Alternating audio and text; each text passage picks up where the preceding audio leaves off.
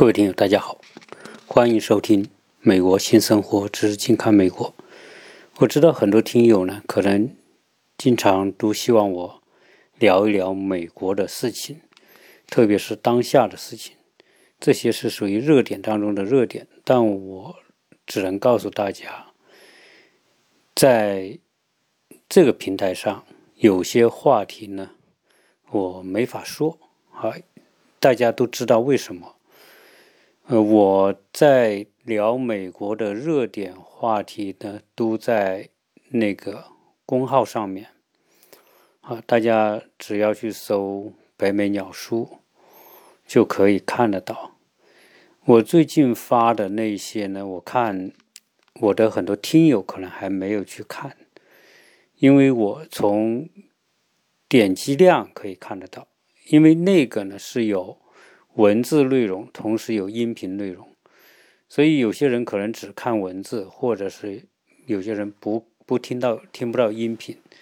啊，我希望啊大家能够在那个地方去听我讲一些美国当下的热点的一些问题。在这里呢，我只能跟大家聊一些与热点不相关的问题。其中有一个，就是美国这个社会很有趣，大家会看到，呃，美国经常会出现骚乱，而且这个骚乱动作还特别大，甚至就是从一个地方引爆之后呢，可能全美各个城市就跟进，大家游行也好，示威也好，或者是打砸抢也好，总之这种。这种情况呢，还不是一次两次，在美国历来，每隔个十年八年，可能就有一次大规模的这种示威、骚乱，或者是啊其他的。但是呢，大家可能就会讲，这些人对美国这么不满，为什么美国就没有革命，对吧？这是个很有趣的话题。而我呢，今天从呃另外一个角度来跟大家。解读一下我自己的看法。呃，我我们知道美国的这个建筑啊，是跟国内不一样。你看我们国内的建筑，绝大部分是钢筋混凝土，不管是那些五六十层的高楼摩天大厦，那绝对都是钢筋混凝土一层一层往上搭搭上去的，或者是别墅，我们国内的别墅。它绝大部分也是钢筋混凝土的框架结构，呃，就给人感觉很结实、很牢固。但是呢，在美国的建筑呢，呃，除了那些摩天大楼，有可能是钢结构加钢筋混凝土，绝大部分的美国的这些普通的、普通的居民住宅、商业中心的那些什么商业街，全部都是木结构的。那为什么说美国要用木结构的房子？而我们国内为什么都用钢筋混凝土呢？当然，这个本身和这两个国家的历史，甚至这种很多东西好像有关联，但是好像又没有关联，和政治也没有关联。你说房子和政治有什么关联？但是有些东西呢，恰恰。它就有种相似之处。你看中国历史上各个朝代，对吧？它那种结构就特别像我们的钢筋混凝土，而美国的这个政权政治结构就特别像美国的这种木结构房子。那木结构房子和钢筋混凝土结构房子有什么区别呢？木结构的房子它是拼装的。所以美国房子打一个简单的地基，然后从工厂把那些木的木头的预制好的一些顶或者墙面各种，它都是预制的那些组件，然后拿到现场就给它一拼装。那这种美国这种木质的拼装的房子，我在一八年的时候聊。有聊过几期美国的建筑，如果你要回到一八年听我的节目，有讲到美国房子怎么建的。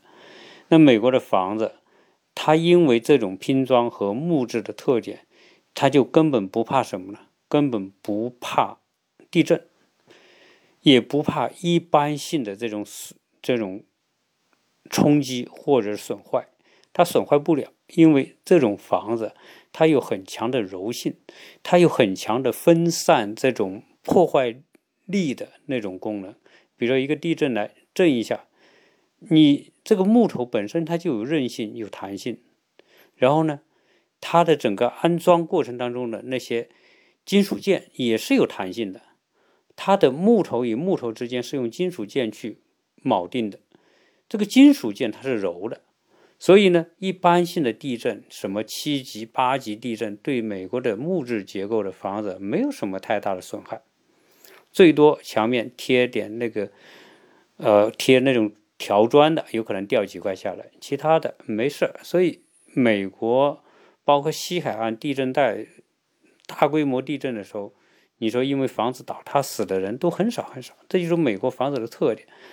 但是如果是我们的房子，钢筋混凝土的整体框架结构的房子，这个房子本身就特别重，然后如果再有一个强烈的地震，这些钢筋混凝土它是一个没有柔性的，或者柔性很低的，震的力稍微破坏力大一点的时候，这个。钢筋混凝土就裂了，裂了之后，它的这个承重能力就大大的下降，有可能就根本支撑不了整个建筑本身的重量，就发生垮塌。所以这是美国建筑和中国建筑一个明显的差别。那美国的这个社会治理结构或者说权力结构，就跟美国的房子是一模一样的，它是个拼装式的社会。呃，大家。听我讲美国历史，对吧？大家都会知道，美国人家本身就不是一个大一统的国家，它是一个合众国。为什么叫合众国啊？就是早期它是殖民地，殖民地它是独立的，殖民地和殖民地之间是没有隶属关系的，他们都统一听命于当时的这个英帝国，大英帝国。后来大家说，哎，大英帝国剥削我们。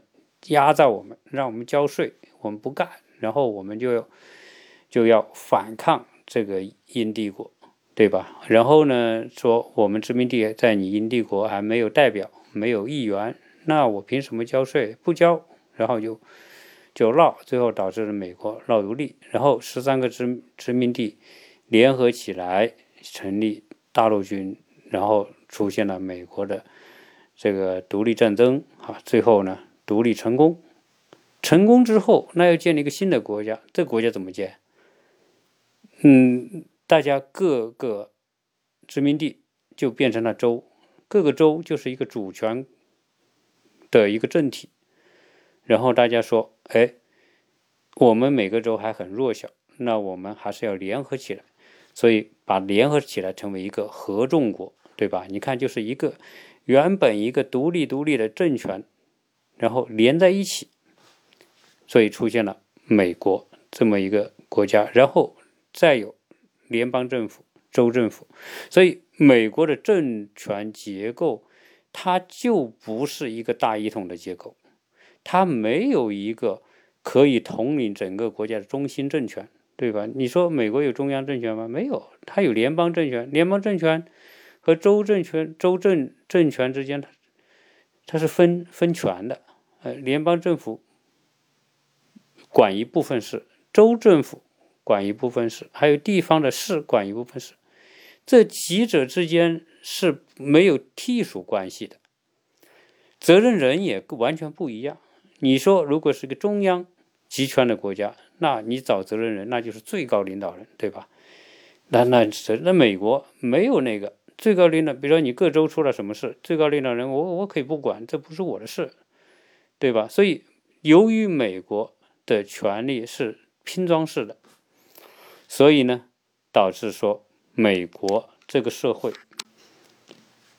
当出了问题的时候，有时候你这些底层民众对社会不满，对吧？然后你说，哎，我有怨气，然后我要找人负责，这个时候他甚至都不知道找谁来负责。有些事是市地方的市管的事，那你只能找找市吧，你不可能找州长，州长不管。那有些是州长管的事，你找总统，总统也不管；你找地方的这些市，他也不管。市长、州长、总统，各级的议员，都是你们这些王八蛋自己选出来的，对吧？那，你谁负责？说来说去，你自己负责。也是谁叫你选他们，对不对？你选的这个市长你不满意，不满意。那你下一次换掉他，就这样。你说这个市长干了个坏事，你找州长去去去申诉，州长不管。所以美国就是这么一个结构。那变成说出了问题，大家很多怨气，甚至不知道找谁去撒。所以你看美国啊，他一有问题他就骚乱，骚乱之后呢，他又找不到发泄对象，那就只能是说，比如说，哦，你这个警察打死了一个黑人。那怎么办？那你找警察算账，找警察局算账，对吧？你把那个烧了，对吧？你就是这样。然后你你你你，所以美国这种拼装式的社会啊，它就这么一个特点。完了之后呢，这些人，这些台上的政治人物还都是你自己选的，对吧？所以就变成说，这些人呢，他不知道该怎么办。你说美国社会有矛盾，对吧？然后美国社会分裂等等。啊，包括种族冲突，你你有这个又怎么办呢？你最后你还得用你自己的方式，比如说这个政体当时说规定给你一张选票，那你最后你还得乖乖的用这张选票来来来说话，然后大下一次我不选你，对吧？所以美国的这个体制啊，它是一个很容易把这个矛盾焦点分散掉的一个社会。你选票又是另外一种消除愤怒的方式，对吧？我给你一张选票，你说不满，对吧？下次你不选，就这样。所以，美国这个政权有很重要的一个特点啊，就是没办法把民众的不满变成革命，民众的不满只能产生到骚乱。甚至暴乱到此为止，暴乱完之后发泄完了之后，还是乖乖的去投票吧，啊，这就是美国。完了之后呢，美国的暴乱，它总有，总是说，不管他怎么折腾，到最后他总有结束的那一天。结束完之后，你该重建的再重建，对吧？你烧了这个政府的建筑怎么办？重建呗。钱哪来？交税，那还是你交税。美国的什么学校、警察，我原来讲过，美国地方的很多公共图书馆等等这些东西，钱都是由当地居民所交的房产税来分配。好，那你现在把很多公共建筑给摧毁了、烧了、砸了，重建，重建要钱，钱呢？不够，对吧？要同时要建这么不够，不够怎么办？加税啊！那今年给你这个房子评估啊，去年比如说你要交五千块，今年算算哦，我要建这么多东西，交六千块吧，七千块吧，连续几年加加税，好，还是你掏腰包。所以，所以美国你会觉得他总有方式来变通。而这种变通呢，你你生气也没用啊，所以这些人实际上呢，美国的这些人呢，大部分人还是守法的。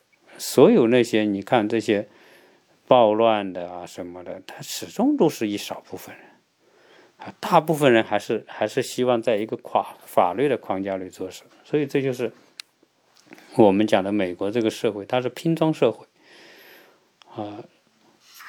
因此呢，他两百多年来，从这个政权建立、这个宪法实施之后，两百多年来，他这个政权就没没有变更过，他这个政体也没有变更过，变更的就是不同的界的那些领导人变更。然后如果说这个法律有什么不符合时代的需要了，在搞修正案，那修正修正啊，所以它是一个很柔性的一个体制。因此，在美国社会，不管怎么折腾，你是很难看到像中国历史上的农民起义那样说：“哎，这个政权不行，老子，对吧？”有个领导人出来，然后提出一个政治主张，然后说：“我要建立一个什么新政权，对吧？”然后再打土豪分田地，啊，然后建立一个这个新的什么什么什么啊共和国，没有，从美国独立之后就没有。你说美国内战算不算？美国内战严格意义上来说，可能算一部分，但是呢，你看最后还是北方胜利了。从自此之后，美国离就算是在历史上最严重的1929年大危机、大萧条年代，很多人真的没饭吃，然后失业、陷入贫困等等那种情况之下，美国都没有革命。所以，美国这个体制很有意思。今天我们看美国发生的事情，去谈这个问题的时候，当然，我只能是把通过一种比喻的方式来告诉大家，美国就是这么一种情况。它再坏，也就是这个乱完了之后，从乱又会平静下来，又过这个美国式的那种生活，然后。每天还是这个上班，然后 晚上闷在家里，然后自己搞点自己的爱好，就是这么一个社会。关于当下的一些具体的事情，我就不在这里细讲，因为大家只要打开你的手机，打开你的电脑，你可以看到无数无数的各种视频在网上横飞，对吧？你想了解哪里的都有。啊，所以呢，就用不着我去讲那些东西了。呃，欢迎大家啊关注我的这些节目发放的各种频道和资源，然后呢，大家去不同的这种平台去找不同的内容。好，谢谢大家。